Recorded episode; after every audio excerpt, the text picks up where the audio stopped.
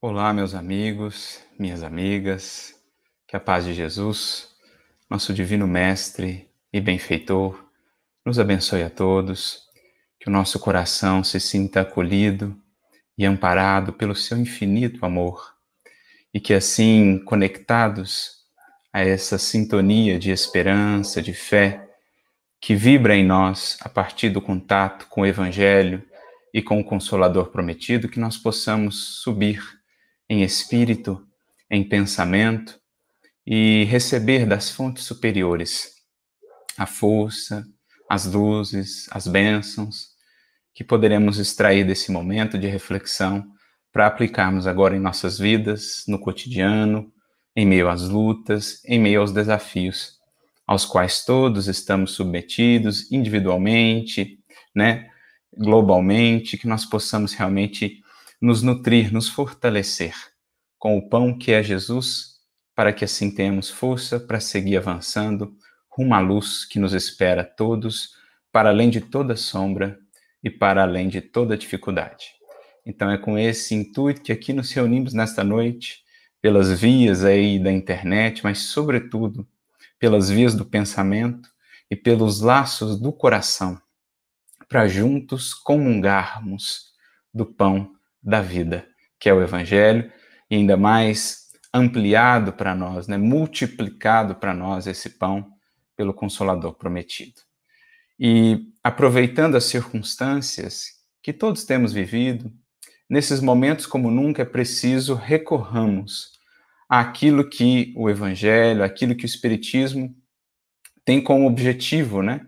Que é edificar em nós a fé, a esperança, a confiança, isto é, bases mais sólidas para que aprendamos a nos mantermos firmes, a nos mantermos seguros, para sermos também sustentáculos de apoio e de amparo a outros, a outros corações, nesses momentos de maior tribulação, de maior prova, como os que agora vivemos. Então é preciso recorramos aos horizontes que o Espiritismo nos abre, por exemplo, as lições inesquecíveis de Jesus, para que a partir dessas novas lentes que então se configuram em nosso olhar, né, esse rasgar de véus que se processa em nós, a gente consiga olhar para todas essas circunstâncias com mais clareza, com mais calma, sendo capazes então de refletir melhor no que é o convite da vida de aprendizado que toda circunstância nos traz, por mais é, desafiadora que nos pareça, né? por mais que num primeiro olhar não pareça ter nada ali de bom ou de edificante a nos trazer, se soubermos olhar cada circunstância com essas lentes que nos convidam a ver mais além, haveremos sim de encontrar sempre o tesouro oculto que a vida sempre nos traz em cada experiência que nos propõe, seja no plano individual, seja no plano coletivo. E por isso, para conduzir as nossas reflexões nesta noite, nós nos utilizaremos aqui de uma mensagem do Emmanuel, que está no livro Caminho, Verdade e Vida, lá no capítulo 40, intitulada justamente Tempo de Confiança. Julgamos essa mensagem muito propícia para os tempos que agora vivemos, desafiados aí por essas circunstâncias, recorrer então ao valor da confiança, à importância da manutenção dessa confiança sólida, dessa relação muito estreita com o Senhor da vida, com o nosso Pai e também com o Mestre de todos nós, para que consigamos ter aí esse rumo certo a encontrar, mesmo em meio às tempestades, para que tenhamos clareza e discernimento de como melhor proceder, né? captando também as inspirações de nossos benfeitores. Então, é uma mensagem muito bela do benfeitor Emmanuel que vai nos convidar também a pensar na nossa relação com essas experiências desafiadoras, com as tempestades da vida que por vezes encontramos, como temos lidado com elas. E por isso ele vai recorrer como passagem de, de como pano de fundo, né, para sua análise, para sua reflexão, a passagem que todos nós já conhecemos, a, a passagem da tempestade acalmada Ele recorre aqui à versão de Lucas, que está no capítulo 8 de Lucas, mas lembrando que essa passagem também é narrada por Marcos, também por Mateus. Né? João também vai narrar uma passagem muito similar aí a esta, mas ele recorre aqui à versão de Lucas, e o versículo, então, que ele separa para a sua reflexão é Lucas 8, 25, e disse-lhes: Onde está a vossa fé?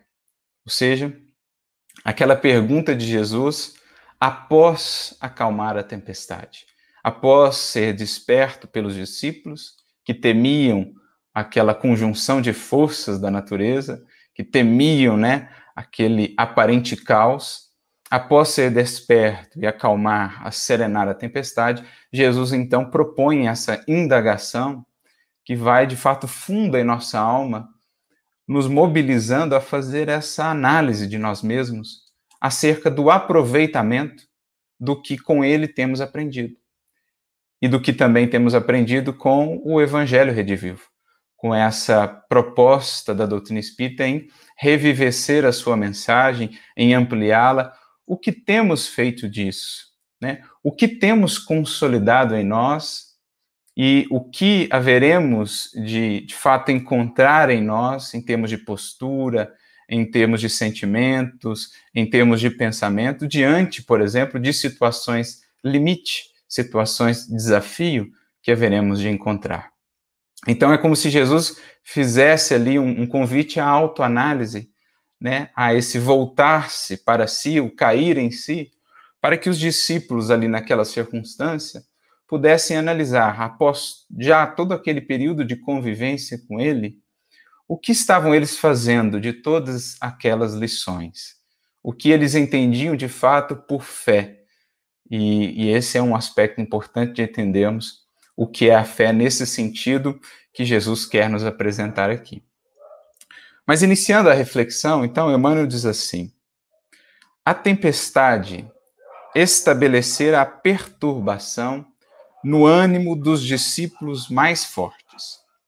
É interessante essa palavra ânimo, né? Jesus, por exemplo, quando no, na última ceia nos fala dos processos de tribulação, dos processos de dificuldade que todos nós viveremos no mundo, mais uma vez, individualmente ou coletivamente, ele nos orienta para que tivéssemos bom ânimo.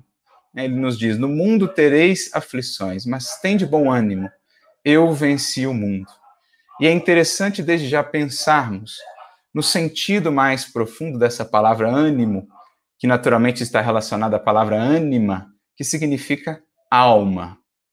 É como se nos momentos em que nos falta o ânimo, em que se nos perturba o ânimo, é como se nos desconectássemos ali então da alma, né? da nossa essência, da nossa profundidade, é como se estivéssemos muito presos à transitoriedade, esquecendo de valorizar aquilo que é mais duradouro, esquecendo de investir na perenidade, na eternidade.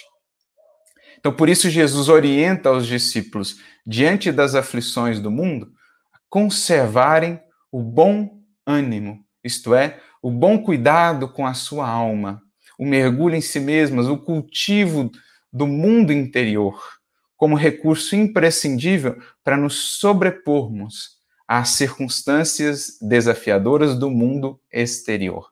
Por isso ele complementa com eu venci o mundo. É como se Jesus dissesse que para que consigamos, diante das aflições que venhamos a encontrar na vida, consigamos nos sobrepor a elas, mantendo ali né, o ânimo, a esperança, a, a força de realização, a confiança para seguirmos, é preciso que tenhamos um tal contato com a nossa ânima, com a nossa alma, um tal cultivo da vida interior, que essa vida então ela transborda e ela então se sobrepõe à efemeridade, à impermanência, à transitoriedade do mundo exterior. Já foi dito por um sábio que aquele indivíduo que não possui vida interior é escravo das circunstâncias exteriores. E é mais ou menos essa ideia que a gente já depreende aqui dessa simples palavra fazendo uma conexão lá com a fala de Jesus, lembrando também do bonito capítulo do livro Boa Nova, Bom Ânimo. É preciso aprendamos a cultivar esse ânimo firme a partir desse cuidado com a nossa vida interior, que passa então a transbordar e a se afirmar acima, né? A se sobrepor mesmo acima de toda e qualquer aflição, conservando aí serenidade, segurança, firmeza, apesar das lutas. Essa é a diferença da paz do Cristo e da paz do mundo. Enquanto a paz do mundo é aquela pensada apenas nos momentos de calmaria, e por isso muito frágil e por isso muito efêmera, porque a vida no mundo é marcada pela impermanência, pelas oscilações, a paz do Cristo é aquela pensada e vivida mesmo em meio às tempestades, porque edificada na ânima, no ânimo do discípulo que com Cristo consegue superar os obstáculos. Eu me recordo e gosto sempre de citar aqui Guimarães Rosa, no seu bonito livro Grande Sertão Veredas, que vai trabalhar algo similar a isso, quando ele vai tratar ali do sertão, né? A sua obra, embora pareça ali um conto regional, na, na verdade ela é um ela é muito maior, muito maior do que isso, ou muito mais do que isso. Ela é, na verdade, um estudo metafísico, um estudo espiritual da relação da criatura humana com o mundo, com as circunstâncias exteriores, que poderíamos entender ali como o sertão. E ele diz assim: ou você governa o sertão, ou o sertão te governa. Isto é, ou governamos esse nosso mundo interior e sobrepomos-nos às circunstâncias exteriores, ou elas nos absorvem. Né? Ele até vai dizer em outro momento, né, por meio dos personagens principais ali da obra, ele vai dizer assim que para governar esse sertão é preciso tomar conta dele adentro, é preciso avançar, né, para esse sertão interno nosso, governá-lo, conhecer esse mundo, criar essa relação profunda com a nossa consciência, com os nossos sentimentos, o processo de conhecimento, autoconhecimento, que Santo Agostinho nos diz no Livro dos Espíritos, para que então aprendamos a governar também esse sertão exterior das, das dificuldades e das lutas. Então, ali, os discípulos, ainda não muito maduros no que diz respeito a esse, esse cuidado da vida interior, aquela tempestade havia estabelecido perturbação no ânimo dos discípulos. Desorientados ante a fúria dos elementos, socorrem-se de Jesus em altos brados. Atende-os o mestre, mas pergunta depois: Onde está a vossa fé? O quadro sugere ponderações de vasto alcance. E aqui está a riqueza e a beleza do estudo do Evangelho. Quando a gente passa a entender cada lição do Cristo, cada passagem, cada acontecimento do Evangelho, como um portal para vastas reflexões, para um universo de reflexões que se conectam com os momentos, com as circunstâncias que nós estamos vivendo agora. O Evangelho deixa de ser apenas um simples registro de fatos, apenas um livro histórico, para se converter em mensagem viva para a nossa vida, a ser aplicada, a ser adaptada ali, ajustada, né, a partir da nossa mudança de postura às circunstâncias em que estamos vivendo. Ou seja, o mestre se torna de fato um mestre vivo, modelo referencial diante de cada circunstância que encontramos na vida. Aliás, é com essa proposta que Emmanuel inaugura esses livros ou essas obras, por exemplo, Caminho, Verdade e Vida, de comentário do Evangelho. Lá no prefácio do Caminho, Verdade e Vida, que é a primeira dessas obras, ele vai deixar isso muito claro tomar o evangelho como esse esse livro pedagógico, né, como esse material de reflexão, como essa mensagem viva a ser aplicada nos mais diversos âmbitos e circunstâncias da nossa vida, porque o mestre é um mestre vivo e a sua mensagem imperecível, porque fala ao espírito. Então, Emmanuel aqui já nos está projetando para esse vasto campo de reflexões, como ele diz aqui, né, de ponderações, porque ele quer nos levar ao entendimento moral das circunstâncias, ao ensino espiritual das circunstâncias da passagem, que agora vai ser ou pode ser aplicado à nossa vida. Então, é esse o caminho que vamos aprendendo a trilhar na medida em que vamos entendendo lá com Kardec, com Emmanuel, com os outros escritores, espíritos desencarnados ou encarnados, que se propuseram a trazer para nós essas reflexões, né? essas contribuições acerca do estudo do Evangelho. A gente vai aprendendo a encontrar as chaves para abrirmos a portinha de cada lição, que nos dá, então, uma abertura né, para uma dimensão infinita de reflexões, de ponderações que se aplicam àquilo que estamos vivendo agora. A interrogação de Jesus indica claramente a necessidade de manutenção da confiança. E, perdão, quando tudo parece obscuro e perdido. Em tais circunstâncias, surge a ocasião da fé no tempo que lhe é próprio. Então, bonito isso aqui que ele vai dizer, que há tempo próprio para cada coisa, até mesmo os tempos mais propícios para o desenvolvimento ou a expressão da fé e da confiança. É como se ele estivesse nos recordando, lá Emmanuel, daquele bonito trecho do livro de Eclesiastes, lá do Antigo Testamento, no capítulo 3, quando nos é dito lá que há tempo para toda coisa, para todo propósito debaixo do céu. Há tempo de nascer, há tempo de morrer, há tempo de semear, há tempo de colher, há tempo de buscar, há tempo de perder, há tempo de guardar, há tempo de lançar fora, há tempo de abraçar, está lá no versículo 5, e há tempo de deixar de abraçar. Né, olha que interessante. Há tempo para cada coisa, porque essa é a própria característica da experiência material. A palavra que Kardec vai utilizar tantas vezes na codificação, vicissitudes, que são essas oscilações, que são essas mudanças repentinas e frequentes de circunstâncias que têm uma finalidade. Cada uma delas vai propiciar o espírito que está em busca, que está disposto a aprender, cada uma delas vai propiciar o espírito a ocasião de desenvolver um determinado valor uma determinada virtude, uma determinada experiência, um determinado aprendizado. Né? E o espírito consciente é aquele que vai aprendendo, então, a extrair de cada circunstância o que ela tem a nos ensinar, mesmo daquelas que nos parecem mais obscuras e mais desafiadoras. Nesse momento, diz-nos Emmanuel, surge a ocasião mais propícia da fé, né? da, da demonstração da fé, e da confiança.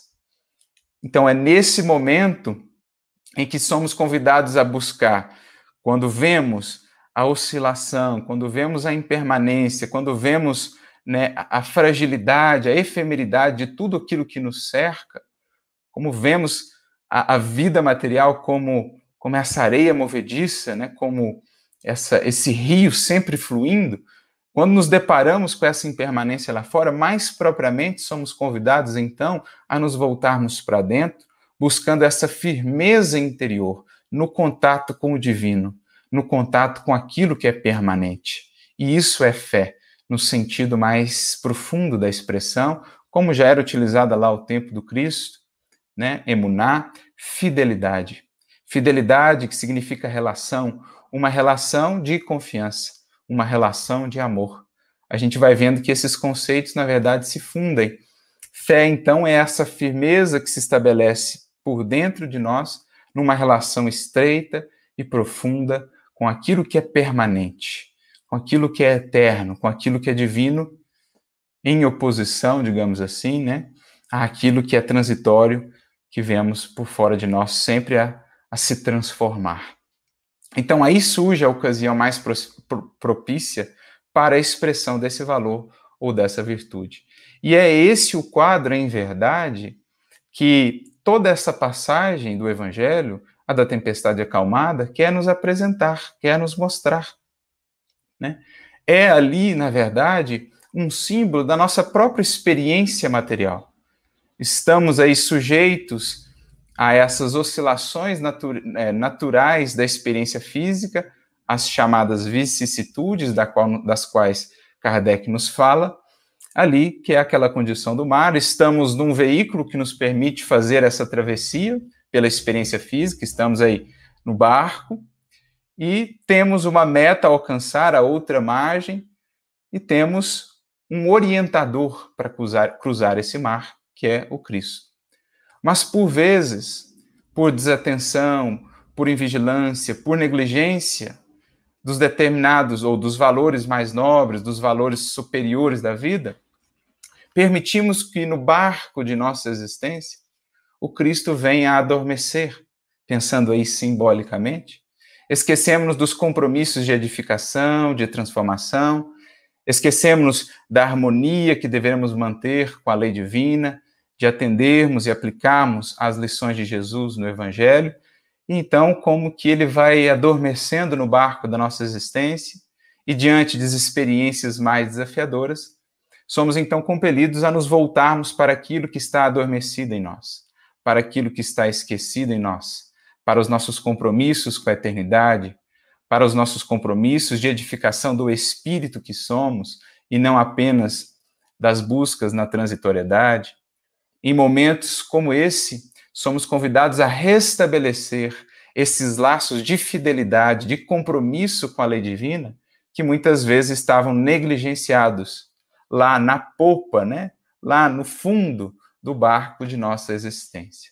Então veja como que o quadro né, da passagem em si, cada detalhe, cada referência que ali nos vai sendo colocada, vai sendo ressignificada e a gente vai entendendo melhor isso como um próprio símbolo, uma representação das experiências que nós vivemos na matéria e de como elas têm esse convite oculto aos que sabem aproveitar, né? aos que se voltam aí para dentro, ela tem esse convite de reavivarmos em nós esse compromisso com Cristo, com o desenvolvimento dos valores do Cristo em nós, né, de imprimirmos as marcas do Cristo em nós, como já nos falava lá o apóstolo Paulo. Então, a vida na matéria é isso, é oscilação. Há tempo para cada coisa e é preciso aprender a extrair o que cada tempo o que cada circunstância me traz em termos de eternidade. Essa é a sabedoria da vida. Aprender a extrair da abundância e da escassez os recursos que cada uma delas nos ensina. Paulo mesmo vai dizer nas suas cartas: Aprendi a contentar-me com o que tenho. Sei viver em abundância, sei viver também em penúria. A gente pensa essa fala dele geralmente apenas do ponto de vista de recursos materiais, mas poderemos pensar também em sentido mais abrangente. Sei viver na abundância de afeto, quando as coisas vão tudo bem, mas sei também viver na escassez de afeto, quando somos convidados a viver momentos de maior solidão, de maior introspecção. Ambas as situações têm algo a nos ensinar. Sei viver no momento de abundância de saúde física, mas sei viver também no momento de escassez de saúde física. Ambas as circunstâncias têm algo a nos ensinar. Uma, por exemplo, a saúde física, o trabalho, a realização, o aproveitamento do tempo, né, a concretização de projetos e realizações. A outra, a escassez da saúde física, a paciência, a resignação, a serenidade, a confiança.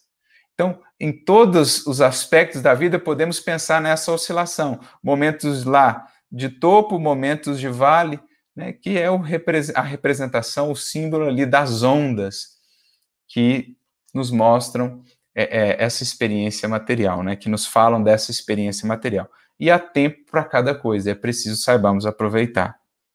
Se há ensejo para trabalho e descanso, plantio e colheita, revelar-se-á igualmente a confiança na hora adequada. Então, são processos também cíclicos, né? Há momento de plantar e há momento de colher. Depois volta um novo momento de plantar e um novo momento de colher. Há um momento de expressão mais própria da confiança, há um momento de desenvolvimento mais próprio é, da, da, da, amizade, por exemplo, da amorosidade, né, do, do aprofundamento em nós mesmos. São ciclos. A vida na matéria é marcada por essas oscilações e também por esses períodos cíclicos. Ninguém exercitará otimismo quando todas as situações se conjugam para o bem-estar. É difícil demonstrar-se amizade nos momentos felizes. Então, é preciso aprendamos a, a fazer uma leitura dessas circunstâncias e entender, por exemplo, esses momentos como os que vivemos, como um convite justamente agora sim a aplicarmos tudo aquilo que vínhamos acumulando, tudo aquilo que vínhamos guardando, né, ou aproveitando nos estudos que fazíamos em nossas casas espíritas, em nossas buscas espirituais.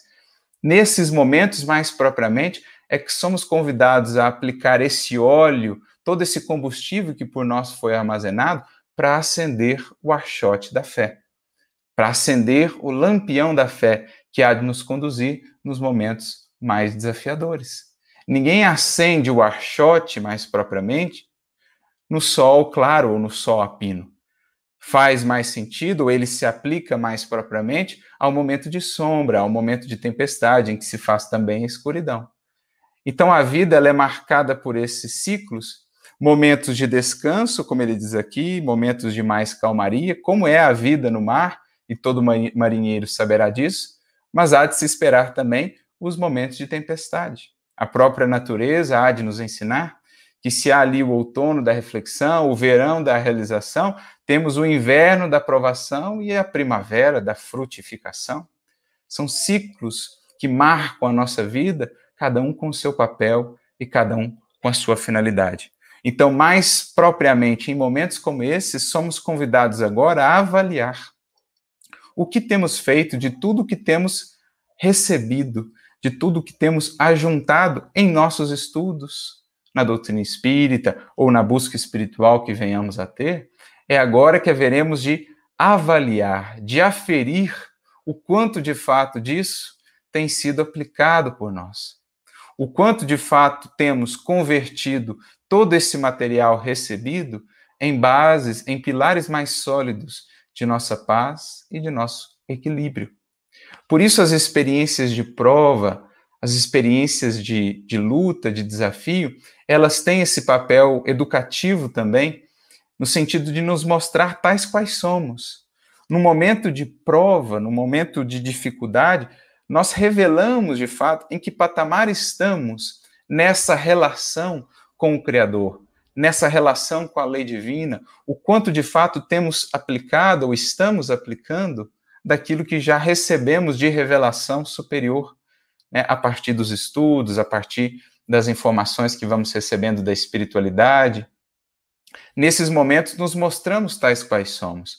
Há, por isso, uma mensagem muito bonita de Emmanuel no livro Justiça Divina, lá no capítulo 17, chamada Exames, em que ele nos diz assim: que a dor ela é um agente de fixação e ela nos expõe a verdadeira fisionomia moral.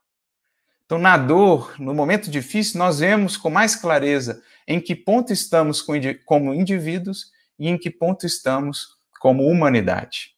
Nós nos mostramos tais quais somos, justamente também para identificar o que ainda precisa ser modificado, o que já está indo bem e precisa ser ainda mais ampliado, precisamos investir ainda mais, mas ela expõe a verdadeira fisionomia moral do indivíduo ou da sociedade. O sofrimento, prossegue ele dizendo, é um fotógrafo oculto. Ele deslinda os aspectos mais íntimos da personalidade e aclara os menores impulsos do coração. Então, o sofrimento ele tira uma foto nossa e mostra-nos né, realmente em que patamar estamos de desenvolvimento interior da nossa vida, da nossa fé, da nossa relação com Cristo. É aí que mostramos o quanto de fato aprofundamos essa relação com ele. O próprio mestre fazia essa relação no Evangelho de João. Se me amais, guardareis os meus mandamentos. O que, que Jesus está fazendo aí de vinculação? Ele está mostrando que como expressamos mais propriamente o nosso amor por ele, pela nossa fidelidade, por aquilo que nos empenhamos em aplicar do que já aprendemos com ele. É a ideia de fé, né? de fidelidade, de coerência demonstramos o nosso amor a Ele, o quanto aprofundamos essa nossa relação com Ele, justamente quando nos, nos propomos né, e nos aplicamos a ser de fato fiéis, coerentes àquilo que temos aprendido. É por isso que essas circunstâncias, elas nos revelam.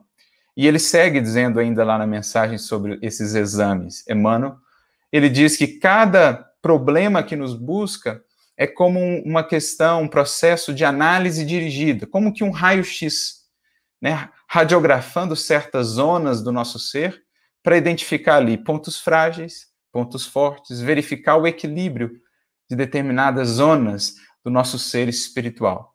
E que cada provação pela qual passamos é como um banho de substâncias químicas, testando as nossas ideias, os nossos ideais, os nossos sentimentos, para analisar-lhes a sanidade, ou seja, a saúde. Então, olha que reflexão interessante, né? Nesses momentos, mais propriamente, somos capazes de ver o quanto nos falta ainda desenvolver, em que ponto estamos tropeçando, o que ainda está frágil, o que já está começando a se solidificar, para que possamos, assim, com mais clareza, atuar. Então, uma das primeiras circunstâncias, uma das primeiras características desse momento de prova é justamente nos dar essa percepção mais clara de nós mesmos, da circunstância, do que é supérfluo, do que é necessário. Então, no momento de prova, no momento de dificuldade, a gente vê melhor o que é necessário, o que é essencial e o que é peso extra que estamos carregando.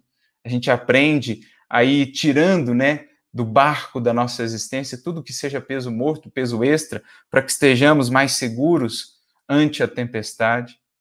A gente passa a ver o que era ali frágil e que considerávamos antes forte, considerávamos algo sólido e vamos aprendendo também a entender o que realmente é sólido, o que realmente nos dá sustentação.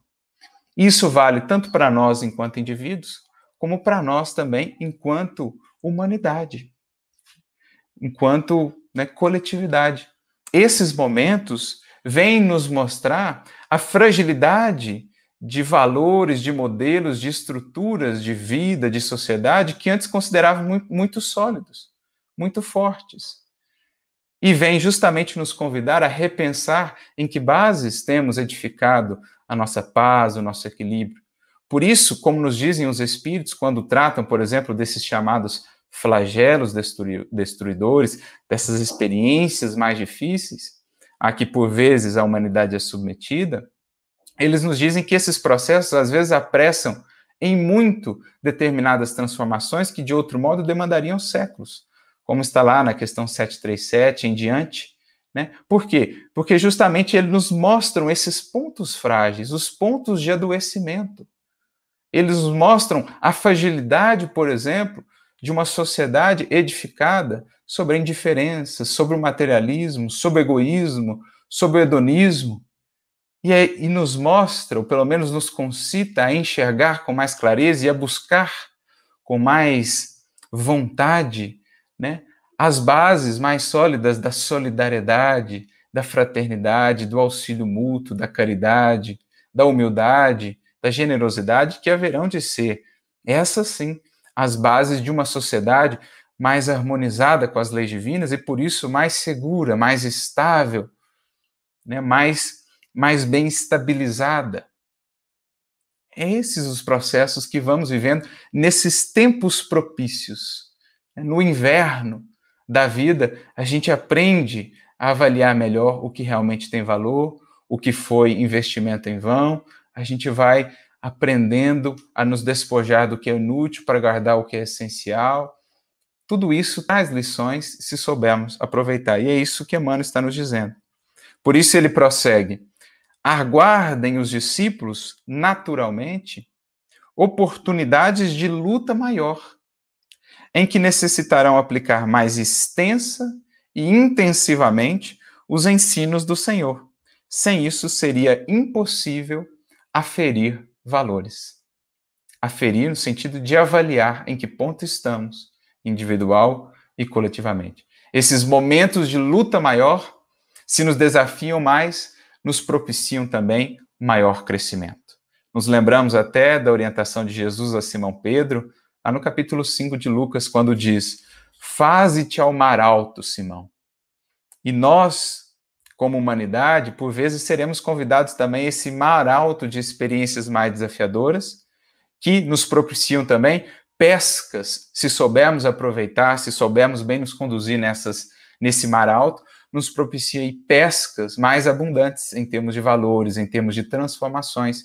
Por isso, depois de todas essas experiências mais desafiadoras que a humanidade viveu ao longo dos tempos, cataclismos, epidemias, flagelos de toda sorte, a humanidade saiu dessas experiências com um surto ali, né, de progresso, de desenvolvimento, tanto de aspectos tecnológicos como também de aspectos morais. A luta é justamente aquilo que tira do espírito os potenciais que estão nele e que precisam ser convertidos em potência. A luta é justamente o que prepara o espírito para expressar cada vez mais a luz que pode refletir. É o cinzel que o burila, que remove ali o cascalho, permitindo que irradie cada vez com mais clareza, com mais é, é, abrangência, aquilo que está destinado a expressar, que é a luz divina. Então, a humanidade, a história de progresso da humanidade e dos indivíduos em particular, é a história do ser humano sempre lidando com as dificuldades exteriores e, a partir disso, expandindo as suas capacidades e mergulhando mais fundo em si mesmo, estabelecendo raízes mais profundas e, portanto, mais segurança e mais extensão, mais abrangência de ação e de realização, ampliando as suas faculdades. É o que ele diz aqui nessas duas palavrinhas. Mais extensa e intensivamente os ensinos do Senhor. Alargar possibilidades, expandir as nossas faculdades, ver mais além, ver mais longe e mergulhar mais fundo, ganhando então solidez, ganhando segurança, ganhando firmeza e também perspectiva. Porque aquele que vê mais longe percebe nas circunstâncias difíceis do momento não somente o problema em si, mas mais do que isso, aquilo que ele vem preparar, aquilo que ele vem gerar. Para se analisar uma circunstância, mais do que olhar para ela, para os fatos em si, dizem-nos os espíritos é preciso aprendamos também a olhar para aquilo que esses fatos, esses acontecimentos geram. E é o que certamente nós, enquanto humanidade, haveremos de passar. Seremos convidados a refletir sobre esses valores que vínhamos nutrindo, né, que vínhamos colocando aí como pilares de nossa civilização, ainda, de um modo geral, o egoísmo, a indiferença, o consumismo, o imediatismo, o materialismo bases muito frágeis para essa humanidade do porvir que tanto ansiamos. E se olharmos com, essa, com essas perspectivas mais vastas que o Espiritismo nos dá, por exemplo, se mudarmos, como nos diz Kardec, no seu texto tão feliz, lá do Evangelho segundo o Espiritismo, no capítulo 2, o ponto de vista, se subirmos em espírito e enxergarmos esses mais vastos horizontes que o Espiritismo nos traz, então as sombras do presente se desvanecem e vemos sempre a luz do porvir. Ao espírito que sobe, que sobe, chega sempre um momento em que ele se sobrepõe à tempestade, e acima de toda tempestade encontraremos sempre a mesma paz reinante em todo o universo por toda a eternidade. É preciso, portanto, por esse exercício de fé, aprendermos a subir por essa comunhão mais profunda com o alto, que nos dá asas ao pensamento e ao sentimento, é preciso aprendamos a ver mais longe, para então encontrar consolo, para então manter essa confiança, essa chama da confiança bem acesa.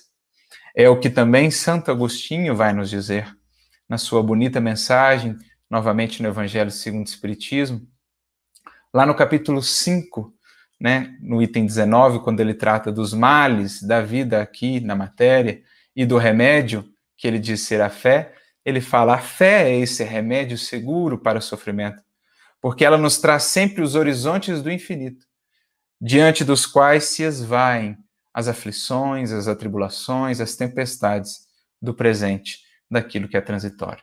É esse o movimento que somos convidados então a fazer, né, despertando esse Cristo adormecido, os valores do Evangelho esquecidos em nós, para que nessa condição, o Cristo bem desperto, agindo e atuando por nós, possamos aprender a serenar as tempestades, a serená-las por dentro, para que contribuamos com Cristo, com a espiritualidade superior, a serená-las também em outros corações, em nosso entorno. É esse o papel que nos cabe enquanto discípulos, o de sermos nos momentos de sombra, de fato, a luz que Jesus nos convidou a ser.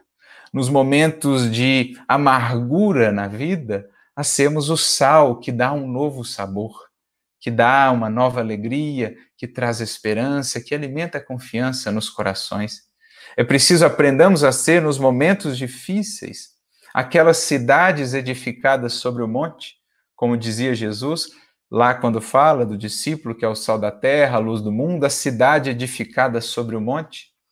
Isto é, cidade que é vista a longas distâncias. O discípulo que sobe no monte do testemunho, na vivência da fé, da fidelidade, da confiança no momento de sombra, ele irradia essa luz a longas distâncias para aqueles que caminham nos vales, para aqueles que não têm encontrado rumo.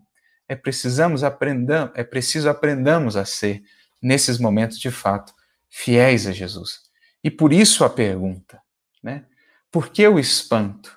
Se o discípulo se prepara justamente para isso, para no momento de sombra ser a luz, para no momento de amargura, de dissabor, aprender a ser o sabor, o sal da vida, o sal da terra, por que o espanto quando somos convidados a viver experiências assim?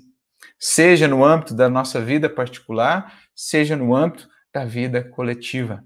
É chegado o momento, enfim, de testemunhar, de demonstrar o nosso amor a nossa fidelidade no vínculo que o Cristo faz a Ele e ao Criador da vida. Na atualidade dolorosa, inúmeros companheiros invocam a cooperação direta do Cristo. E o socorro vem sempre. Muito antes que pedíssemos, poderíamos acrescentar aqui, né? Porque é infinita a misericórdia celestial. Mas, vencida a dificuldade, esperem a indagação. Onde está a vossa fé. Né? Onde está, ou onde estão todas as horas de estudo? Onde estão todas as orações feitas até aqui? Onde estão todos os, os trabalhos dedicados, os trabalhos a que nos dedicamos, os trabalhos a que nos empenhamos ali na casa espírita? É agora o momento de aferição.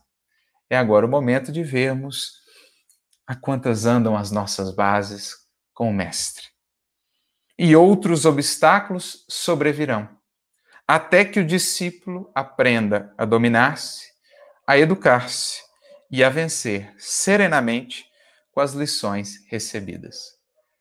Então, vencido um obstáculo, vencido uma dificuldade, outras virão, nos convidando a subir em degraus ainda mais superiores da vida, da experiência, porque esse é o processo em que todos estamos inseridos, a eterna jornada de ascensão rumo ao infinito, rumo ao absoluto, ao Criador que nos espera a todos, e até lá, infinitos serão esses degraus.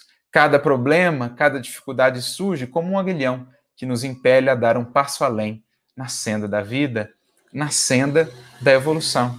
Daí a importância de bem aprendermos a acolher essas circunstâncias, trabalhá-las internamente para convertê-las em frutificação do espírito em experiência, em amadurecimento. Por isso, dizia-nos o apóstolo Paulo na sua carta aos Romanos, lá no capítulo 5, né? É, ele diz assim: ele faz uma cadeia, né? Uma sequência de desenvolvimento de virtudes ou de valores. Ele diz assim: e por isso nos gloriamos nas tribulações, porque a tribulação produz ou gera firmeza. A firmeza gera paciência. A paciência traz a experiência e pela experiência chegamos à esperança. Olha essa cadeia belíssima que Paulo nos apresenta.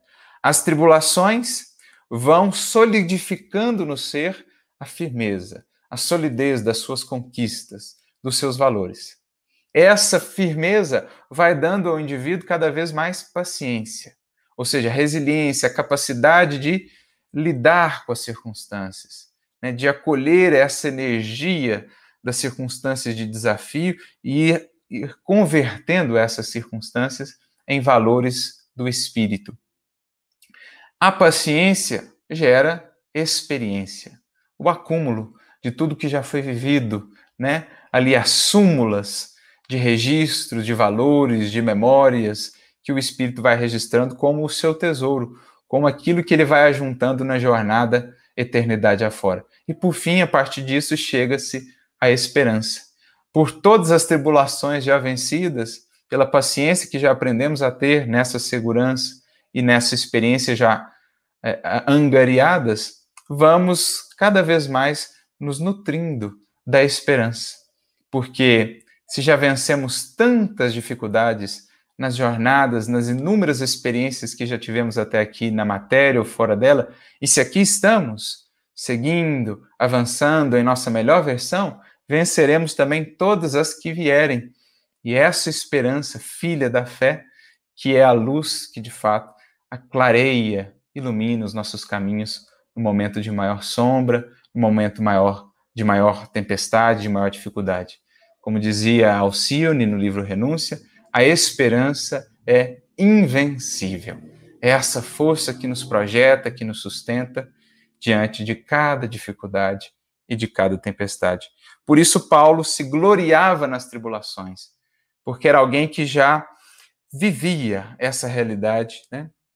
de aprender, de desenvolver essa sabedoria de vida, de extrair de cada tribulação os frutos que ela pode dar.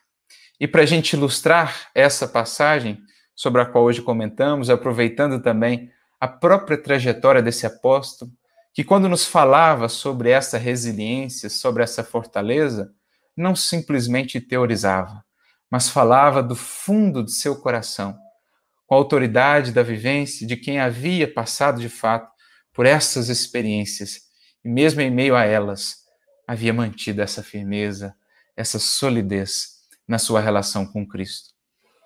Nós queríamos lembrar aqui uma passagem que se deu na vida de Paulo, quando ele se dirigia já na condição de preso, injustamente, mas ele não reclamava, considerava-se não prisioneiro dos romanos, mas antes um prisioneiro do Cristo. Então é uma passagem que está justamente narrada lá no capítulo 9 do livro Paulo e Estevão, da segunda parte, chamado O Prisioneiro do Cristo, que é quando ele vai preso em direção a Roma, mas ele já tinha de tal modo angariado a simpatia ali do centurião que o levava, como dos demais tripulantes, que ele ia livre ali no navio, né? Ia conversando com eles acerca de Jesus, acerca do Evangelho. Quando em determinado momento da viagem eles trocam de navio e Paulo começa a perceber, né, ou antever pela intuição que momentos difíceis viriam. Já era um tempo mais difícil para as navegações e ainda assim o comandante do navio insiste em avançar em direção à Itália. E então Paulo sugere ao centurião que avisasse, que conversasse com o comandante da embarcação para que esperassem passar né, aquele período mais difícil para a navegação ali no Mediterrâneo, porque ele tinha intuição de que as coisas poderiam se complicar. O comandante não aceita o alvitre, pelo contrário, né, recusa, e ele segue então viagem. O centurião comunica isso ao apóstolo Paulo, que diz: né, sem magoar-se, né, por não ter a sua orientação ali atendida, ele diz: Olha, creio que poderão sair daí frutos, porque nas horas angustiosas nos lembramos mais propriamente do poder de Jesus. É nessas horas angustiosas que se faz mais claro para nós a importância de buscar a confiança. São os tempos de confiança, são os tempos de expressão e desenvolvimento da fé. E lá nesse capítulo, então, nos narra do que, ou aquilo que aconteceu, né? A tempestade, então, que eles, que eles pegaram, uma tempestade avassaladora, que já durava ali por duas semanas. O barco não estava nas melhores condições, era um barco que estava com sobrecarga. Eles tinham 276 tripulantes, uma carga muito grande de trigo. Então, as circunstâncias já não eram das melhores e pegaram, então, essa, essa tempestade avassaladora em meio ali ao mar Mediterrâneo. Mais ou menos como essa cena que os outros discípulos haviam vivido lá atrás com Jesus, só que aí no mar da Galileia. Paulo também teve esse seu momento de aferição ali naquele nessa viagem para a Itália. E é interessante a narrativa de Emmanuel, as reflexões que Emmanuel né, registra para nós que Paulo fazia ali naquele momento em que todos eh, estavam desesperados, em que o medo, o pânico tomava os corações, Paulo buscando extrair as reflexões espirituais daquilo que viviam. E algo que se aplica à nossa vida, aos momentos que ora vivemos, de prova, né? de aferição de valores. Ele diz assim: procuremos caminhar, isso Paulo falando ao pessoal ali no barco, em meio à tempestade. Né?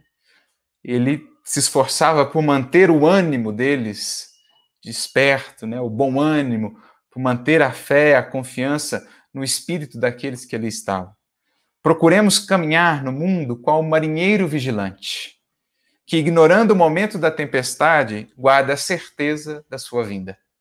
É o que falávamos. Há tempo de descanso, há tempo de calmaria, mas há tempo de tempestade, há tempo de aferição de valores. E nós, enquanto discípulos do Mestre, precisamos caminhar no mundo como marinheiros vigilantes, que juntam ali as provisões, que se preparam no barco da vida, mantendo Cristo bem desperto, para que quando ela chegar, possamos cruzá-la com segurança, com a serenidade que nos é possível. Então, guardar essa certeza da vinda das tempestades é uma consciência importante para termos aqui na experiência da materialidade. É o que Paulo está nos dizendo.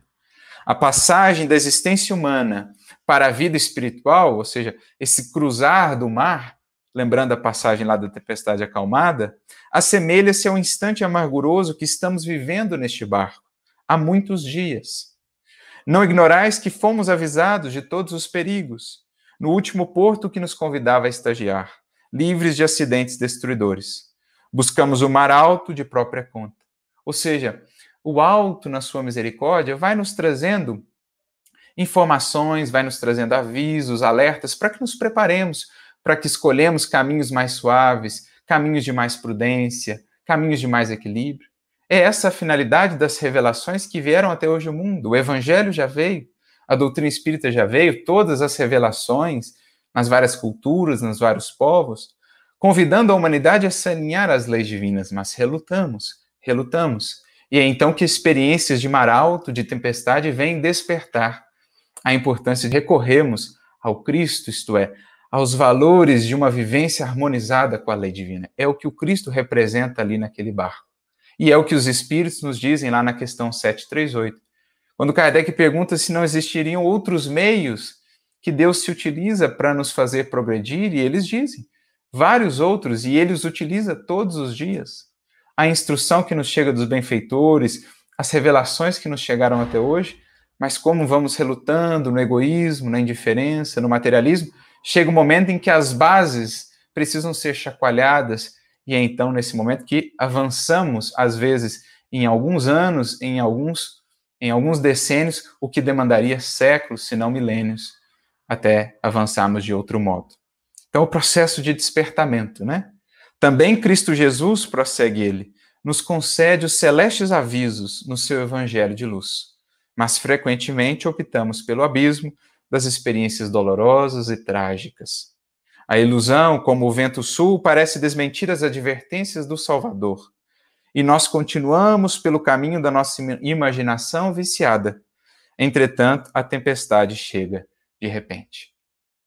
Então, embora todos os alertas, toda a misericórdia que vem nos concitando a buscar mais o equilíbrio, a harmonia no consumo, na relação com o planeta, com a natureza, na relação entre nós outros enquanto irmãos, no cultivo da fraternidade, da caridade, da, amorosidade, vamos postergando tudo isso, vivendo nessa dinâmica de vida muito ainda materializada, voltada para os valores materiais, nos esquecendo desse equilíbrio, até o momento em que desponta então a tempestade, em que somos convidados a fazer mais propriamente essa análise e rever os valores, valores adoecidos em que nos encontramos em busca, de fato, dos novos valores que serão para nós a, a fonte da cura, né?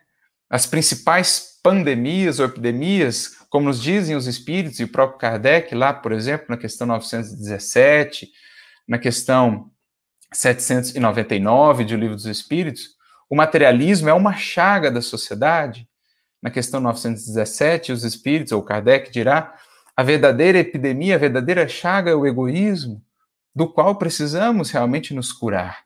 Então, vamos vendo esses modelos em que nos, em que nos encontramos de adoecimento, né, da ausência de equilíbrio, para que possamos de fato despertar e buscar essa nova condição, assim mais harmonizada à lei divina, por meio da qual haveremos de avançar a novos horizontes de evolução coletiva.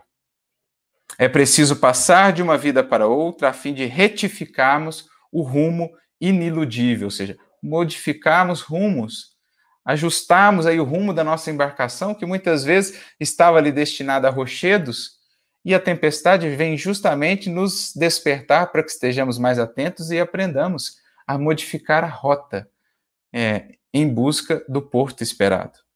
Começamos por alijar o carregamento pesado dos nossos enganos cruéis, ou seja, lá na tempestade, eles começaram a aliviar tudo que era carga extra, o trigo lá, o excesso, tudo foi sendo colocado para fora do barco. É o que acontece conosco em momentos como esse. Aprendemos a analisar o que é essencial, o que é supérfluo, a retirar o que é peso extra, o que dificulta a nossa navegação, para valorizar realmente aquilo que possa nos auxiliar. Abandonamos os caprichos criminosos para aceitar plenamente a vontade augusta de Deus. Então, olha o que experiências como essa, e ali Paulo vivendo em loco, né? Aquela mesma passagem que está narrada lá, que os discípulos antes haviam vivido, como ele conseguiu manter essa fé, essa serenidade, era ele que passava buscando coração a coração para reafirmar o ânimo, para que pudessem se alimentar, porque todos estavam enjoados, dadas as circunstâncias, e ele foi sendo aquele referencial do que soube manter-se firme naquela tempestade, amparando a todos os demais, até que conseguiram vencer aquela dificuldade. Mas mais adiante ele diz, quando viu todos ali abraçados naquele barco, ele diz: Contemplemos o quadro dos nossos sofrimentos. Vede como o perigo ensina a fraternidade imediata. Estamos aqui, patrícios romanos, negociantes de Alexandria, plutocratas da Fenícia, autoridades, soldados, prisioneiros, mulheres e crianças. Embora diferentes uns dos outros, perante Deus, a dor nos irmana nos sentimentos para o mesmo fim de salvação e restabelecimento da paz. Como que a fraternidade brota, a solidariedade dessas experiências de dor, de desafio, essa dor que nos humaniza, que nos iguala, essa igualdade perante a dor, como nos é dito no Evangelho segundo o Espiritismo. Como dessas experiências que agora vivemos, nós vamos vendo esse florescimento, essa frutificação também. Embora ainda aqueles que relutam em abrir-se à caridade, à fraternidade, nós vamos vendo esses gestos de mais solidariedade, né, esse despertar da humanidade para a importância dessa união, desse trabalho em conjunto, para nos conduzirmos todos, que estamos no mesmo barco, a grande nau da terra, submetidos aí ao mesmo comandante, o mestre, para nos conduzirmos de fato ao porto da paz. Creio, conclui, conclui ele, que a vida em terra firme seria muito diferente se as criaturas lá se compreendessem tal como acontece aqui, agora, nas vastidões marinhas. Então, que saibamos entender nesses momentos um convite a esse despertar, o despertar do Cristo em nós, do nosso compromisso com essa lei divina, da qual ele foi o portador e o maior exemplo que nos foi dado, um convite a realinharmos individualmente e coletivamente ao equilíbrio, a despertarmos em nós esses valores da fé, da confiança, da esperança, da solidariedade, da fraternidade, para, uma vez vencida a tempestade, porque toda tempestade tem o seu fim, nos momentos de mais calmaria que virão depois, possamos de fato avançar a plenos, a plenos ventos, né, em direção ao porto que nos espera, à configuração de um novo tempo, de novos tempos para a humanidade, que certamente serão marcados aí por muitos desafios ainda esses processos, mas superando-os todos sob o amparo de Jesus, esse nauta, esse marinheiro que conhece muito bem cada tempestade, cada caminho do mar, haveremos de encontrar ancorados e amparados nele e na sua luz esse equilíbrio, essa confiança para vencermos toda tempestade. Que saibamos colher os frutos, as experiências que momentos como esse nos propõem e que saibamos, no momento justo, no momento esperado, demonstrar o nosso testemunho de fé de fidelidade ao Cristo, expressando essa luz da confiança àqueles que não a têm conseguido encontrar. Eram esses os nossos votos, que possamos nos inspirar nesses exemplos que nos antecederam para irradiar aos que estão junto de nós ou mesmo à distância essa luz da esperança, essa luz da confiança que nos há de mostrar o caminho, mesmo em meio a quaisquer sombras ou lutas que venhamos a passar. E que Jesus, o divino timoneiro da nau terrestre, possa nos conduzir e nos guiar rumo ao porto da paz, do progresso e da renovação que precisamos encontrar. Muita luz, muita paz a todos. Essa que é uma mensagem que nós lemos do livro Caminho, Verdade e Vida, e esse trecho agora do livro Paulo Estevão, é na segunda parte do livro Paulo Estevão, a gente fez essa conjunção, então, dessas passagens acerca das tempestades com a qual precisamos aprender a lidar, a superar, para encontrar sempre a calmaria de novos tempos e de novas possibilidades de progresso e evolução. Que Deus abençoe a todos vocês, que Jesus siga é, amparando a cada um no mais íntimo aí, o santuário da consciência do coração, fornecendo-lhe esse clima de paz e de segurança para passarmos por esses momentos com essa serenidade. Que Jesus nos abençoe a todos. Fiquem com Deus.